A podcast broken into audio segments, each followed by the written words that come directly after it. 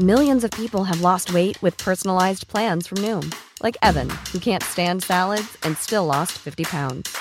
Salads, generally, for most people, are the easy button, right? For me, that wasn't an option. I never really was a salad guy. That's just not who I am. But Noom worked for me. Get your personalized plan today at Noom.com. Real Noom user compensated to provide their story. In four weeks, the typical Noom user can expect to lose one to two pounds per week. Individual results may vary. Heraldo Podcast, un lugar para tus oídos. Noticias del Heraldo de México.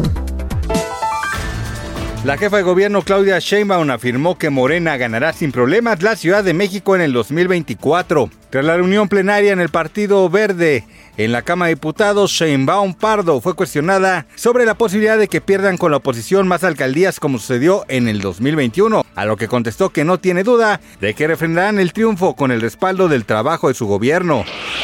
El ex candidato presidencial Cuauhtémoc Cárdenas Solórzano se deslindó de la recién creada Organización México Colectivo y Punto de Partida y aclaró que nunca participó en la elaboración de ese proyecto. En una misiva abierta al público, el ex jefe de gobierno de la Ciudad de México aclaró que en el caso de punto de partida en ningún momento ha sido convocante de nadie para que participe en su formulación y en el ulterior desarrollo.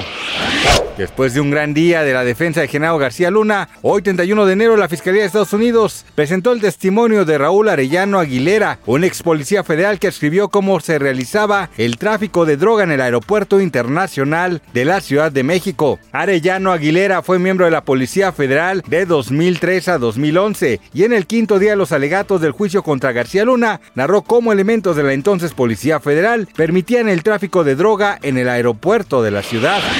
Ana María Alvarado decidió compartir un video en su canal de YouTube para informar que rompió relación laboral con Maxine Woodside, conductora principal del programa radiofónico Todo para la Mujer, tras 32 años de carrera.